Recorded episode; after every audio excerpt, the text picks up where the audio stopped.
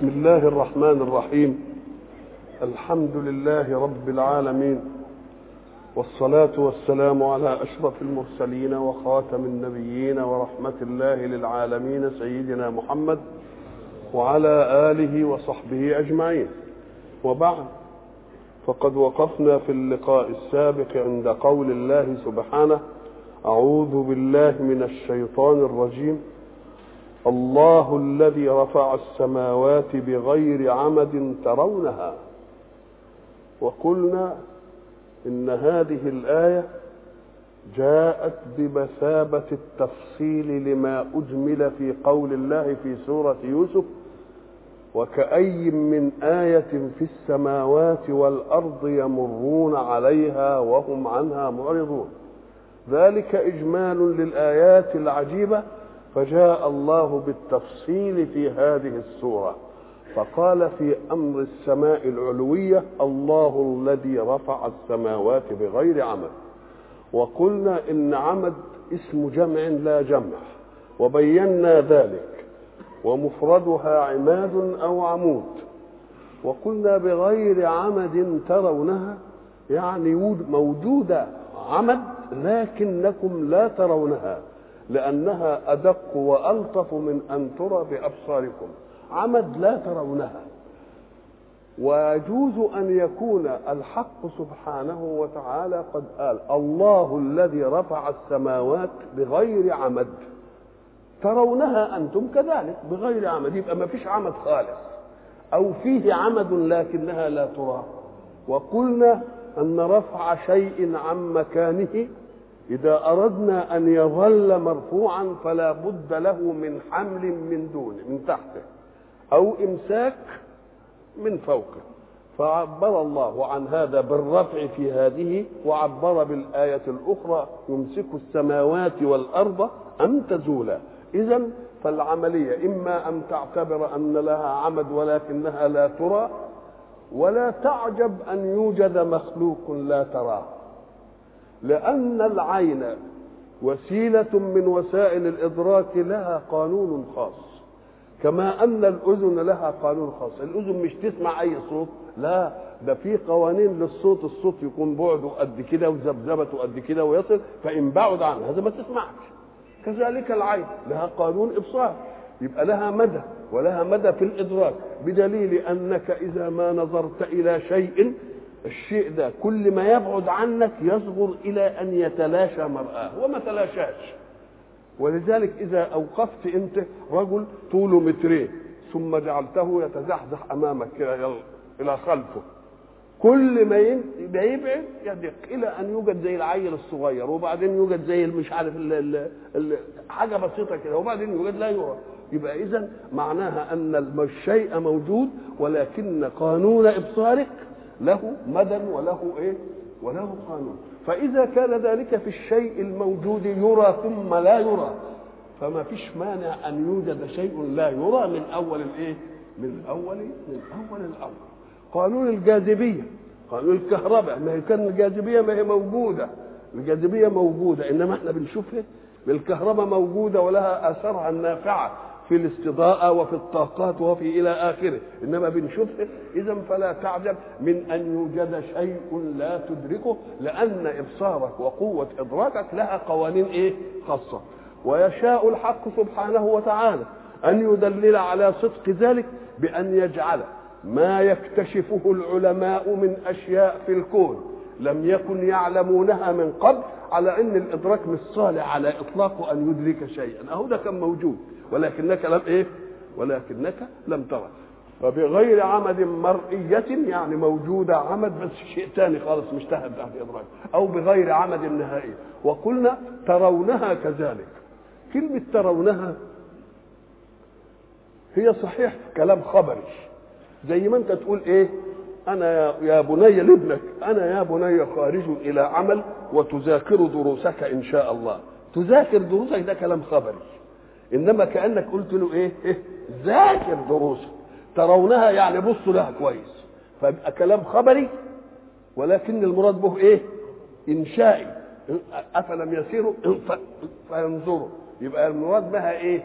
مش كلام الخبر مش خبر ولكن إبراز الكلام الخبري الكلام الإنشائي. في مقام الكلام الخبري له ملحظ. أنت تقول إيه؟ فلان مات. رحمه الله. رحمه الله كلام خبري. كان من الممكن تقول مات فلان يا رب ارحمه. تطلب الرحمة تطلب. إنما أنت بتقول رحمه الله وبتخبر على إن ربنا إيه؟ الله. هو انت عارف إن كان رحم ولا ما حرموش ولكنك قلت ذلك تفاؤلا أن تكون الرحمة واقعة به. كذلك ترونها يعني إيه؟ شوفوها انظروا إليها كويس. الله اذا إذا لفتك المتكلم إلى شيء لتحرك فيه حواس إدراكك. يبقى ده واثق من إن الصنعة كما تدخل على تاجر القماش مثلا تشتري مثلا صوف يقول لك ده صوف 100% امسك جربه اعمل كذا هات حتة هات ولعة ولع شوف هتتعمل إزاي. يبقى ما يقولكش كده ودقق قوي كده إلا إذا كان إيه؟ إذا كان واثق. فربنا بيقول ده وسوق هي من غير عمل. وشوفوها أنتم طب نشوفها إزاي بقى؟ قام قال لك كتير. إما أن يكون بمد البصر مش هنلاقي أعمدة. طب يمكن الأعمدة بعدين؟ قام قال لك ما هي بعدين دي لها ناس برضه باصين ما هي بعدين دي فيها إيه؟ ناس باصين تانيين برضه مش هيلاقوا أعمدة. فضم بعدم وجود الأعمدة عندك لعدم وجود الإيمان. أنت لما تمشي كده الأفق ينتقل ينتقل وياك لأن الأفق معناه محيط الأقطار التي تحدد محيط أفقك. يعني انت ولذلك مش كل الأفق واحد لا كل واحد أفق له أفق على حسب نظره. في واحد السماء تنطبق على الأرض بشوية كده كمل. نقول نقول له طب اعمل نظارة يا شيخ نظارة مسافة زي ما بيقولوا. الله. اذا الآفاق مش واحدة الآفاق بتختلف. كل ما تتنقل الأفق إيه؟ يتنقل. واحد بصره أوسع يبقى أفقه أوسع. ولذلك حتى في التعبير العادي نقول لك ده فلان أفقه ضيق. معنى أفقه ضيق إيه؟ يعني ما بيشوفش إلا تحت رجليه. ما بيشوفش الا تحت إيه؟ رجليه. فربنا بيقول أنا قلت لكم إنها بغير عمل وانظروا وروها كذلك تجدونها من غير عمل. طيب إحنا قلنا أنا والناس هو مين اللي عرفني إن الناس اللي بعدي مش هيشوفوا عملته قام قال لك وعلى إيه بقى؟ أهي الدنيا اتمسحت كلها والطيران عمال يمشي يلف الكرة من الشمال للجنوب ومن الغرب للشرق وعمال يقول ما فيش عمود صدمه ولا أي حاجة. من دي ابدا. ما حصلش. إذا ترونها في مقام التدليل على صدق القضية. الله الذي رفع السماوات بغير عمد والسماوات طبعا جمع سماء والسماء هي كل ما علاك فاظلك كل شيء يعلوك يبقى إيه؟ يبقى سماء. أنزل من السماء ماء. هي ما نزلتش من السماء. هي ما نزلت من الغيم اللي إيه؟ اللي فوق راسك. يبقى كل سقف يظله اسمه إيه؟ اسمه سماء. لكن إذا أطلقت السماء انصرفت إلى السماء العليا التي تظل كل ما تحتها. طبعا الناس بقى لما يحبوا يبحثوا يقول لك السماء دي إيه؟ ويقعدوا بقى يتكلموا وهي لها جرم ولا ملهاش جرم ولا بس امتداد بقى اجواء ولا ولا. إلى آخره يقول له ده بقى خلط مش شغلتكم مش سكتكم. ليه؟ أم قال لك لأن الحق سبحانه وتعالى حين ينصر أدلة وجوده وأدلة قدرته وأدلة حكمته وأدلة صنعته في الكون. ما ما يديكش الأدلة بس من خارجك لازم يديها لك الأول من نفسك. عشان إن كنت ما بتشوفش حاجة في الدنيا أبي بص لنفسك. وفي أنفسكم أفلا بس بص لنفسك هتلاقيك عالم عجيب والعلماء دلوقتي في التشريح وفي علم وظائف الأعضاء والتحليلات كل يوم يكتشفوا في الإنسان إيه؟ شيء عجيب، سر عجيب، تكوين عجيب، اهو ده في نفسك. يبقى شوف اللي خارج بقى منك، عديها بنفس نفسك وروح للي اللي خارج منك. ربنا قال اسمع إن كنت تعجب في أمر نفسك وستكتشف أشياء العقول تعجز عن إدراكها سابقا وقد ندرك بعضها لاحقا. وإدراك البعض المجهول في الماضي يؤذن بأنك ستدرك بعد ذلك شيئا. بعد الذي إيه أدركته؟ على نمط قولك سنريهم آياتنا في الآفاق. ومعنى سنريهم أن الرؤيا لا تنتهي لأن إحنا قلنا زمان إن السين دي للاستقبال طب إحنا ابن الذي الذين نزل القرآن في عهدهم قرأوها إيه؟ سنريه يبقى اللي جه بعدهم. طيب وإحنا دلوقتي بنقول إيه؟ يبقى هيجي إيه بعدين؟ واللي ساعة ما تقوم الساعة ويقراها يقول إيه؟ سنري إذا فلله عطاء إلى أن تقوم الساعة. كل يوم عطاء جديد كل يوم عطاء جديد لحد ما تقول إيه الحكاية دي؟ آه. يبقى اذا لما يجي ربنا يقول لك وفي أنفسكم أفلا تبصرون؟ اراد أن يعدي منك إلى غيرك. بص اللي حواليك. فقال لنا قضية. قال إن كنت هتتعجب في خلقك لخلق السماوات والأرض أكبر من خلق الناس. لو تفكرت في السماء والأرض هتلاقيها إيه؟ ده أنت متحير في تكوينك. تبقى برضه هتتحير أكثر من ده في إيه؟ ليه؟ لأنك أنت الإنسان اللي هو في أنفسكم أفلا تبصرون؟ له عمر محدود وبينتهي. طب والسماء اللي من يوم ما خلق ربنا الكون إلى أن تتشقق السماء والنجوم تنكدر. إيه؟ دي دي بقى أكبر من خلق الناس. طيب أنت فرد ولك حيز ودي شامله الكون كله. يبقى أكبر من خلق الناس ولا لا؟ فلما تحدث عنها إياك أن تخبط فيها بوهم أو بتخمين لأن دي مسألة ما تتركش مع بالمعمل. مش هنقدر نجيب الحكاية دي بالمعمل ونقعد نحلل ونعمل إيه. نقوم نعمل إيه؟ نشوف اللي خلقها قال عنها إيه.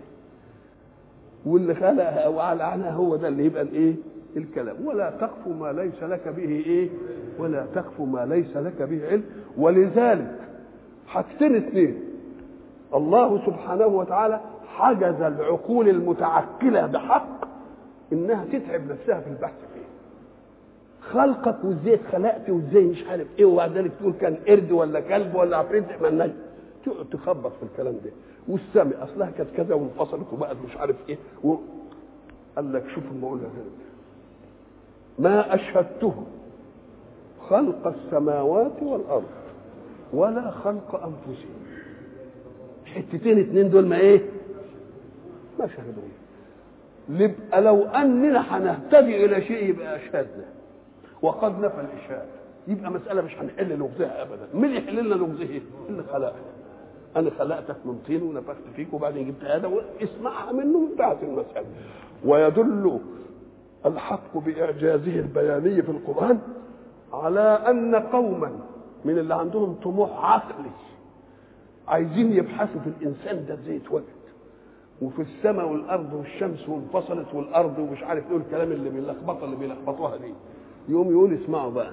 هم هيجي ناس يقولوا كده بس ما تصدقوهمش. الله كأنه أخبر بما يمكن أن يكون. مناقض للقضية. قال ما أشهدتهم خلق السماوات والأرض إيه؟ ولا خلق أنفسهم. وبعدين يقول بقى شوف تنبه. وما كنت متخذ المضلين عضدا. مضل المضل هو الذي يضللك في المعلومات. يبقى أكن ربنا إيه؟ أثبت لنا إن في هيجي إيه؟ مضلين يقول لك ده الإنسان اتخلق كذا واصله كان كذا وأنا مش عارف إيه ومرأة والسماء أصلها أو دول المضلين اللي يبعدوك عن الإيه؟ عن الحقيقة.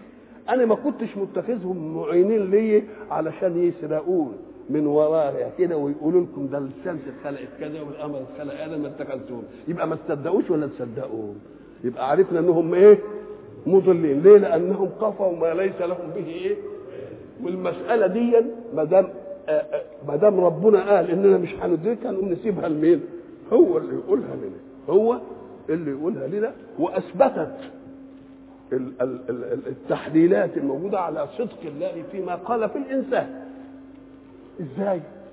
قال لك الله سبحانه وتعالى حينما تكلم عن الإنسان اللي الكون ده مخلوق له قبل ما يوجد. ما هو ما دام شيء مخلوق لشيء يبقى السيادة لمين؟ للمخلوق ولا للمخلوق له؟ المخلوق له يبقى هو السيد بتاع الكون. صحيح سيد الكل لأن كل حاجة مسخرة له وحاجة بتخدمه كل حاجة بتخدمه وحاجة بتخدمه بانتظام وهو بس المتمرد الوحيد في الكون. كل حاجة بتخدمه ماشية بانتظام ولا تمرد ولا وقع مش ابدا. الشمس قلنا زمان ما لم تحرم الشمس يوما تقول لا مش طالعه على اولاده إيه دول.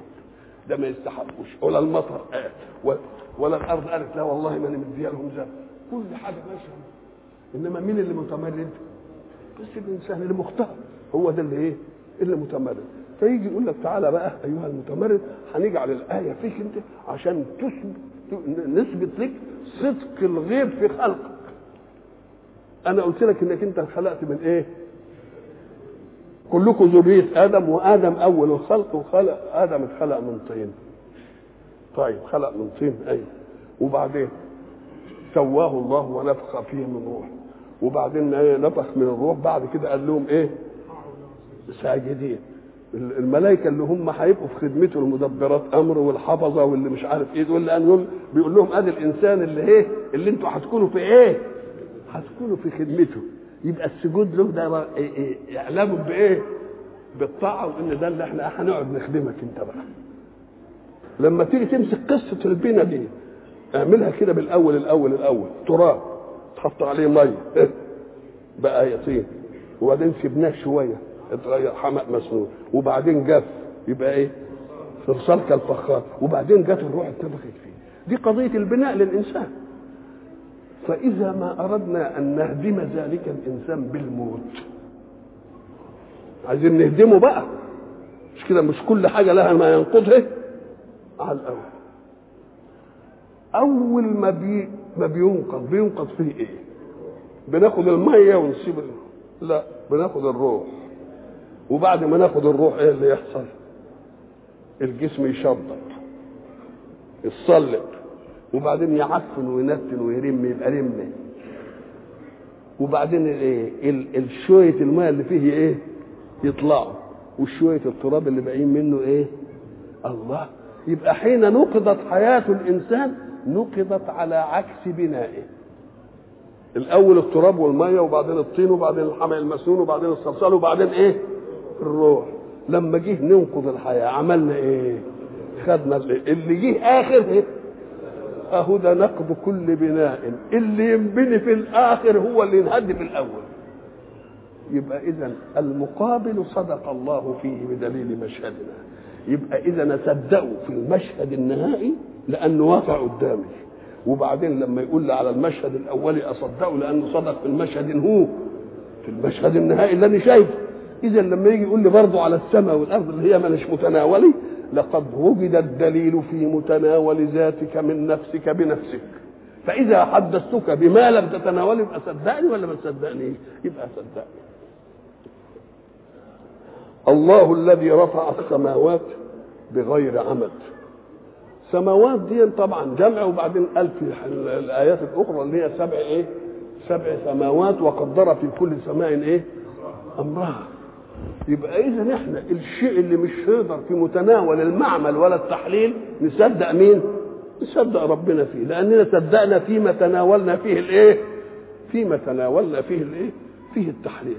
يقعدوا بقى ناس كان زمان بقى يقول لك إيه؟ ال- ال- الكواكب السبعة هي دي السماوات السبع.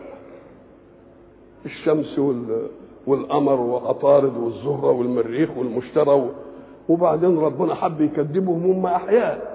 راحوا جايبين تاني كواكب تانية نبتون إيه آه وبلوتو. طلعوا مش سبعة. بقوا كام دلوقتي؟ بقوا يمكن عشرة ولا 11 يبقى اذا كذبهم ولا ما كذبهمش؟ لو أنهم فطنوا. هم عملوا كده ليه؟ قال عشان يقربوا بعيد القرآن عن الفهم إلى الأفهام. يقول لك ما هي دي وبعدين ربنا قال لهم لا ده مش دي. ليه؟ لأنهم لو تنبهوا إلى آيات أخرى لما وجد هذا الحل. ما ما يصحش منهم هذا الفهم ليه؟ قال لك لأن الكواكب والشمس والقمر دي دي كلها زينة السماء الدنيا زينا السماء الإيه؟ الدنيا أمال السبعة يبقوا فين بقى إن شاء الله؟ إذا كانت دي زينة السماء الدنيا يبقى لسه ولا لأ؟ يبقى إيه لسه؟ الله الذي رفع السماوات بغير عمد ترونها إما أن تكون الوصف ال- ال- الكلام ده للعمل أو أنتم ترونها كذلك يعني شيء معه إيه؟ معه دليل. ثم استوى على العرش. قضية بقى وقضية أهم قضية كلامية وقع فيها علماء الكلام. الاستواء والعرش والكلام أولا علشان نفهم قضية لازم نحلل ألفاظها عشان نتفق على معانيها. وبعدين نبحثها جملتها. نشوف الألفاظ دي اللفظ ده معناه إيه واللفظ ده معناه إيه وبعدين نفهم الإيه؟ نفهم يا- ن- نقعد نتجادل غير متواردين على فهم واحد لا يبقى لازم نشوف استوى دي معناها إيه والعرش معناها إيه. وبعدين نشوف الحكاية بتاعت استواء الله على العرش. استوى معناها إيه؟ استعرضنا استوى في القرآن.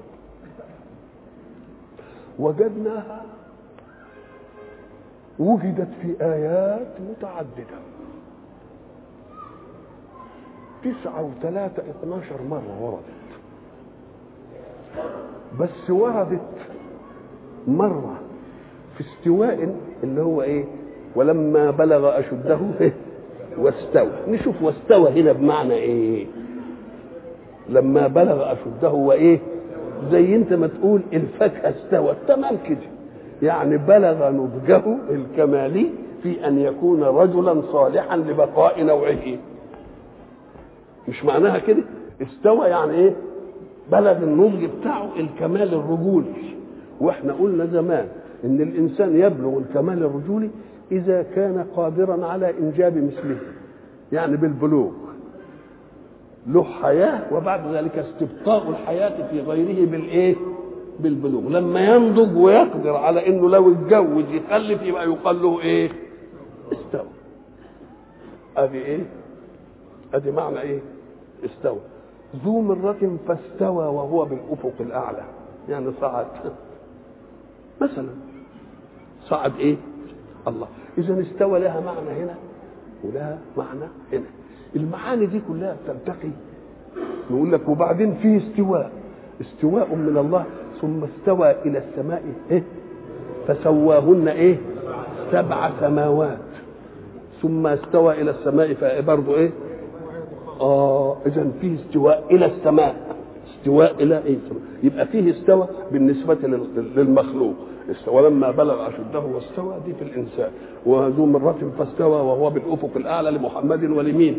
ولجبريل. وبعدين الله استوى بس مش على العرش. استوى إلى الإيه؟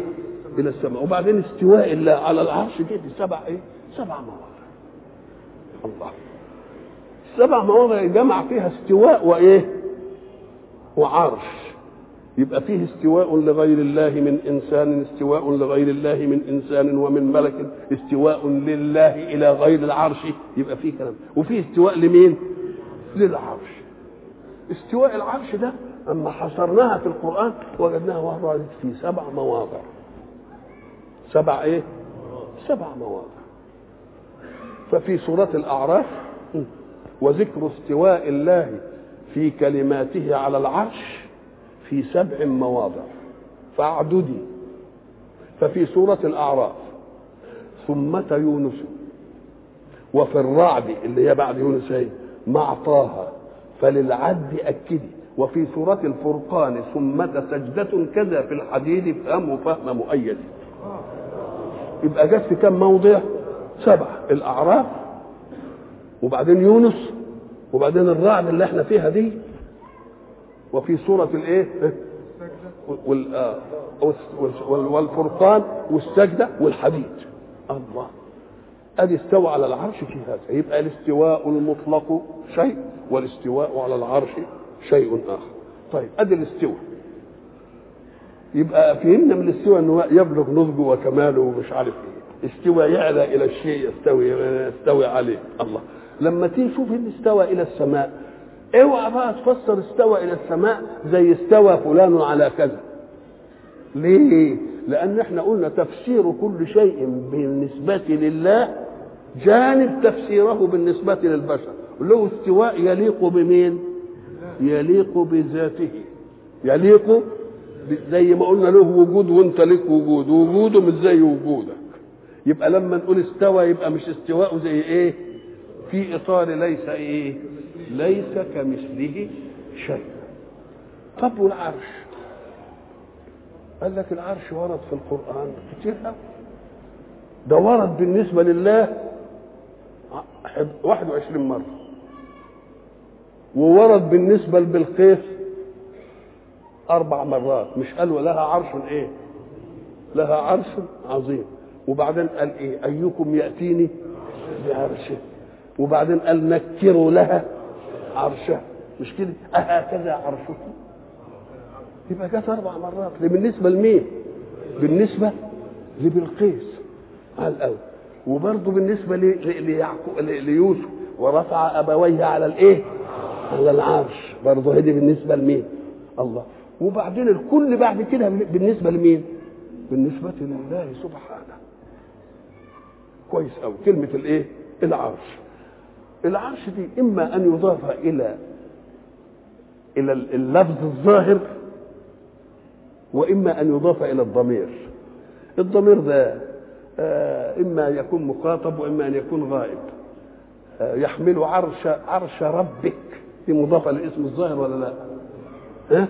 وكان عرشه على الماء يبقى مضافه لمين للضمير الله واستوى إلى العرش يبقى مرة يجي بالعلم ومرة يجي بالتنكير ومرة يجي بالإضافة إلى ضمير المخاطب ومرة يجي بالإضافة إلى ضمير الإيه؟ إلى ضمير الغيب. يقول له تعالى بقى. إذا أردت أن تفسر هذه المسألة بالنسبة لله اوعى تأخذها على أنه إيه؟ نضج. لأن النضج ده إشعار بكمال سبقه نقص. اذا ما يجيش. طب حاجة ثانية ولذلك هم العلماء المدققين أم قال لك وذكر استواء الله في كلماته على العرش في سبع مواضع اللي قالوا دي قالوا إيه فلهم مقالات عليها أربع قد حصلت للفارس الطعاني وهي استقر وقد علا وكذلك ارتفع ما فيه من نكران وكذاك قد صعد الذي هو رابع. يبقى لهم أربع إيه؟ في كلمة استوى دي. نشوف إن هي اللي تليق بالله. إن كان لما بلغ أشده واستوى نضج نقول لا لأن النضج كمال يسبقه إيه؟ نقص طب وصعود؟ لأن الصعود حركة انتقال من شيء إلى شيء ومعنى أنه انتقل من شيء أن الشيء الذي ينقل إليه لم يكن فيه ولما انتقل منه بقى خل ما تنفعش. يبقى لما تاخد المعاني اللي تمشي في استوى بالنسبة للمعنى ما إيه؟ ما تجيش. يبقى لازم نشوف استوى دي إيه بقى؟ العلماء بقى قال لك؟ اختلفوا فيها بقى. واحد يقول لك أنا هاخد اللفظ زي ما ما قاله ربنا استوى يعني استوى. يعني صعد صعد جلس جلس. قعد قعد. زي ما قال. نقول له طيب وتوهت فين؟ ليس كمثله شيء. ليه غيبت دي؟ ما تغيبش ليس كمثله شيء. خد الفهم في اطار في إطار هذه. ولذلك اللي عندهم دقة في العلم الاستواء معلوم والكيف مجهول والسؤال عنه بدعة.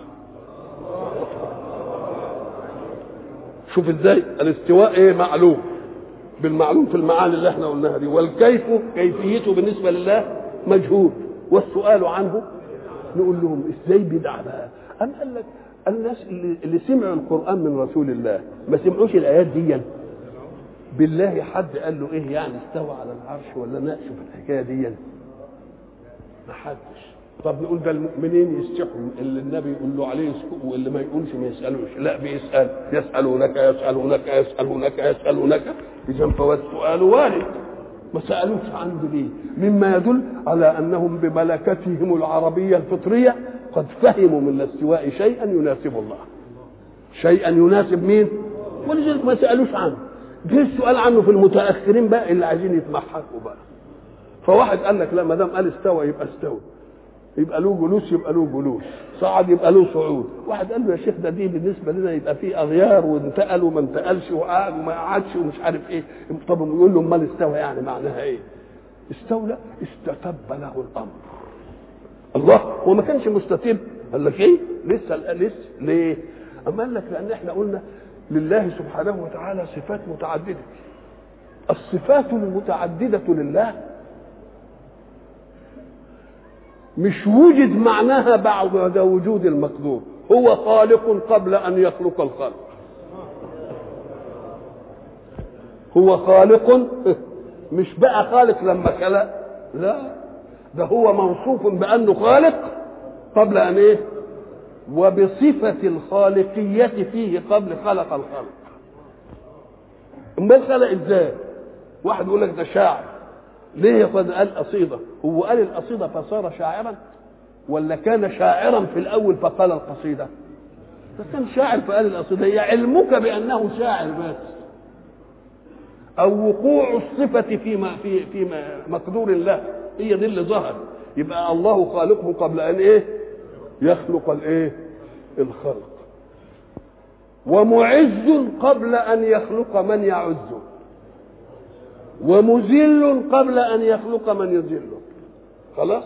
يبقى لله صفات الكمال المطلق وبصفات الكمال المطلق خلق ذلك الخلق وأعطى كل شيء خلقه ثم هدى خلاص؟ على فإذا كان الله خالق قبل أن يخلق الخلق يقوم لما يباشر العملية دي في الخلق ويخلق يبقى الصفة كانت فيه ذاته اولا ثم بقت في مين؟ في الخلق. يبقى تمت ولا ما تمتش؟ يبقى ربنا لما بيتكلم عن خلق السماء والأرض لك خلق بقى أبرز الصفة اللي كانت موجودة فيه وليس لها متعلق وجد الإيه؟ يبقى انتهت المسألة ووجد الإيه المتعلق. يبقى استتب الأمر ولا ما استتبش؟ يبقى اذا إذا ذكر استواء الله يعني تم الأمر المراد له بأن الصفات التي كانت فيه وليس لها متعلق ولا مقدور أصبح لها متعلق وإيه؟ ولا مقدور. وبقى إذا كانت هذه الصفة وجدت في الخلق ولها عرش عظيم العرش بقى بتقعد عليه إمتى كده إن شاء الله الملك أو الملك؟ ده بعد ما تستتب له الإيه؟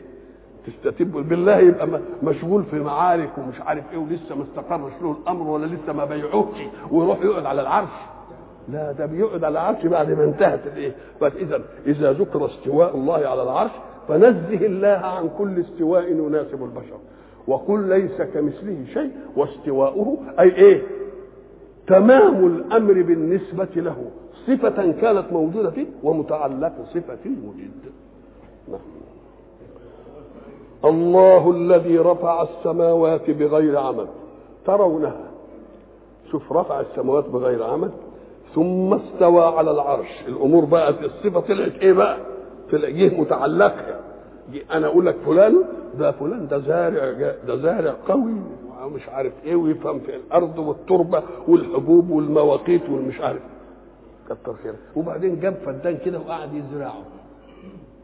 يبقى استتب له الوصف ولا ما استتبش؟ يبقى مع مش دعوة بقى. ده دعوة بإيه؟ بدليل. ثم استوى على العرش. أدي أول آية من قوله وكأي من آية في السماوات. وسخر الشمس والقمر. معنى التسخير؟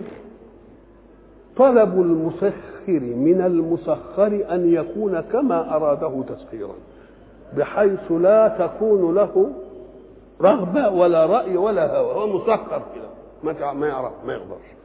والتسخير بقى ضده الاختيار. شيء مسخر يعني ملوش اختيار. شيء مختار يبقى إن شاء فعل وإن شاء لم يفعل. ولذلك قلنا زمان في قول الحق سبحانه أعوذ بالله من الشيطان الرجيم إنا عرضنا الأمانة على السماوات والأرض والجبال فأبين أن يحملنها وحملها الإنسان. إنه كان ظلوما جهولا.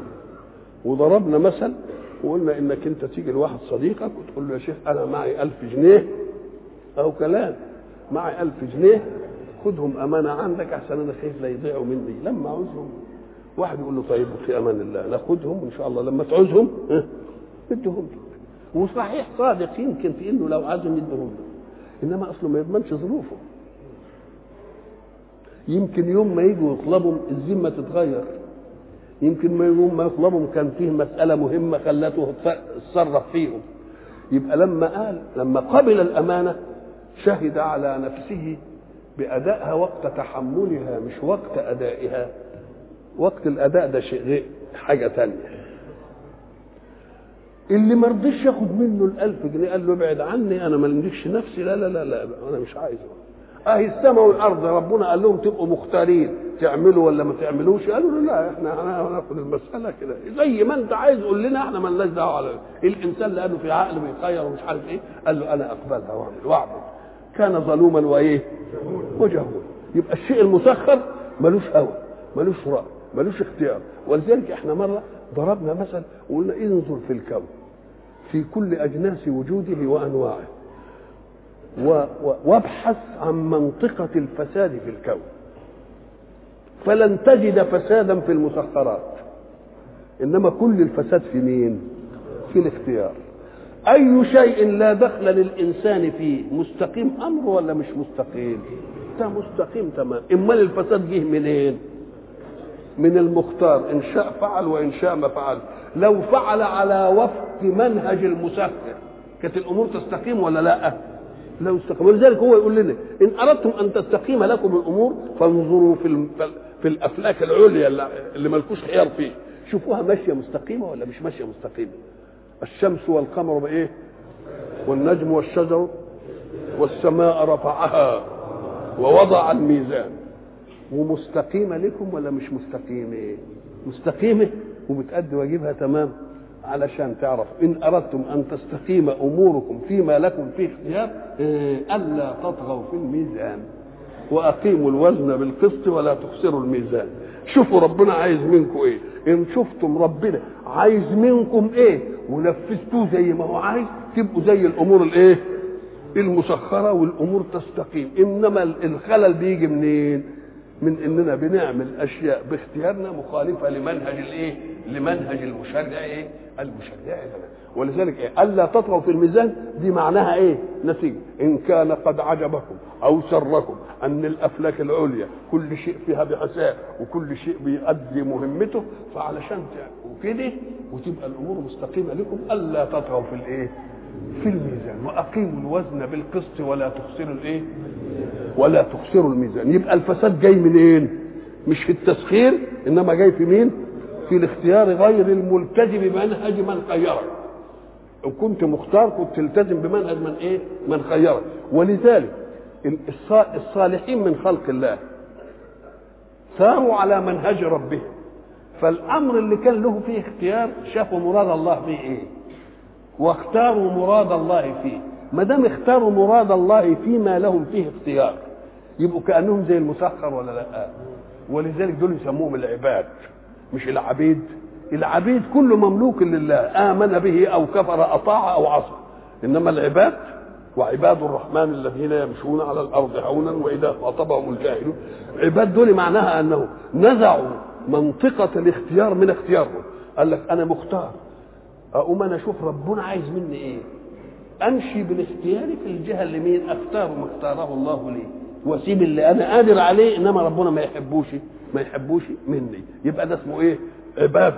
ولذلك قال في الملائكة عباد مكرمون. إيه؟ لا يسبقونه وهم إيه؟ يعني آه يبقى اذا ما دام تعمل العملية دي وتلتزم بمنهج ربك في حال اختيار تبقى زيهم ولا لأ؟ بل قد تسمو عنهم. ليه؟ لأنهم مقهورون بالتسخير. وأنت عندك اختيار وآثرت مراد ربك. وسخر الشمس والقمر. كل لما تشوف تنوين كده جاي بعد كل يعني اللي سابق ده الشمس والإيه؟ والقمر. كل يجري لأجل مسمى. إيه الجري؟ الجري تقليل الزمن عن المسافة. يعني أنت بدك تروح لحاجة وتمشي فيها هوينه كده. هتاخدها في إيه؟ في ساعة. لما تجري؟ تقوم تاخدها في نص. يبقى معنى الجري يعني إيه؟ ازدياد سرعة عشان تقلل مين؟ تقلل زمن المسافة. زمن المسافة. طب ده يبقى ملحوظ ولا لأ؟ في واحد يمشي الهوينه وفي واحد يمشي كده جري بيبقى ملحوظ ولا لأ؟ أم قال لك يبقى ملحوظ. طب إحنا بنشوف السماء الشمس بتجري ولا هي تجري في ذاتها. ولكن جريها جري جري اسمه جري انسيابي انسيابي يعني إيه؟ يعني ما يضربش بالعين المجردة مش ممكن ما تقدرش تشوف الشمس عاملة كده ما تقدرش تشوفها ليه؟ لأنها إيه؟ إيه؟ انسيابية في اسمه انتقال قفزي وانتقال انسيابي أنت إذا بصيت إلى ساعة قدامك كده فيها عقرب ساعات وعقرب دقائق وعقرب ثواني إن هو اللي أسرع فيهم. عقرب الثواني والوسط عقرب الدقائق طب بص كده العقرب الدقائق هل عقرب الدقائق دي في حركة مستمرة؟ أم بيتحرك ويقف وبعدين ينزق من الترس يروح منقول. وتشوف نقلته أنت. تشوف الإيه؟ اسمه نقلة إيه؟ قفزية. يعني مش ماشي طوالي.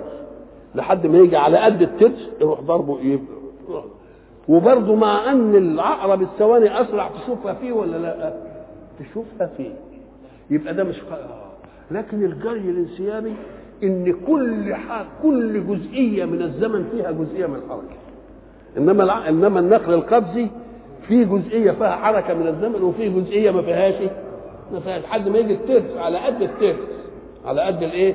ولذلك الترس بتاع الثواني يبقى إيه؟ والترس بتاع الدقايق يبقى والترس بتاع الساعات. أقل. فاذا فيه القبض الانسيابي معناه إن فيه حركة بتحصل في زمن ثم تقف. الحركه القبضية. ولكن الانسيابي كل لح كل جزئية من الزمن فيها جزئية من الإيه؟ كلها جزئية من الحركة. اللي بالشكل ده ما تستطيعش إنك أنت تدرك الحركة. فيه إنما تدرك الحركة في مين؟ في القبض. اللي كان وقف وبعدين ياخد خطوة وقف وخد خطوة وقف وخد خطوة. ده اللي تعرفه على الأول. إحنا في, في حتى في النمو نمو الأشياء. النمو اللي بينمو مثلا الطفل هو بينمو كل يوم ملي. لا مش بيجي آخر النهار بعد 24 ساعة والتفت تلاقيه اتنطق ملي لا. ده الملي ده هو شائع في الكام ساعة بتوع اليوم. يبقى كل جزئية من الثانية فيها إيه؟ جزئية من نمو يبقى اسمه نمو إيه؟ تعالى بقى للظل بقى. ساعة انت ما تقف كده في الشمس وتشوف حاجة لها ظل وبعدين تبص تلاقي الظل بينحسر بينحسر على حسب حركة الايه؟ الشمس هل انت بتشوف الظل كان كده وبعدين عمل كده؟ ما تتركوش ولذلك شوف بقى يقول إيه ربنا بقى بده الفتنة للحركة دي يقول إيه؟ ألم تر إلى ربك كيف مد الظل؟ ولو شاء لجعله ساكنا يعني ويتحرك لا ده هو عامل إيه؟ كل جزئية من الزمن فيها جزئية الايه؟ فيها جزئية انتقال. يبقى إذا أنت لازم تلحظ هذه الإيه؟ الحركة في الحركات يا الانسيابية يا. ولذلك يجي ما تتقدم المسائل يقول لك ده إحنا هنعمل الحركة مش قبضية هنعملها إيه؟ انسيابية. برضه انسيابية على قدهم على إيه؟ وفيها برضه إيه؟ وفيها قبضيه كل يجري يعني الشمس والقمر. يجري لأجل مسمى. الأجل هي المدة المحدودة للشيء. ومسمى يعني معلوم عنده. مش حاجة معمولة كده وبعدين تقف زي ما تقف لا. زي انت ما تكون ضابط المنبه على الساعة خمسة. أهو كذلك ربنا ضابط الكون. بحيث لما تيجي الوقت المحدد تلتفت تلاقيه إذا كنت أنت بتقدر تضبط. ومش هيضبط. لا يضبطوا قوي يعملوا كده. نعم. وإلى لقاء آخر إن شاء الله.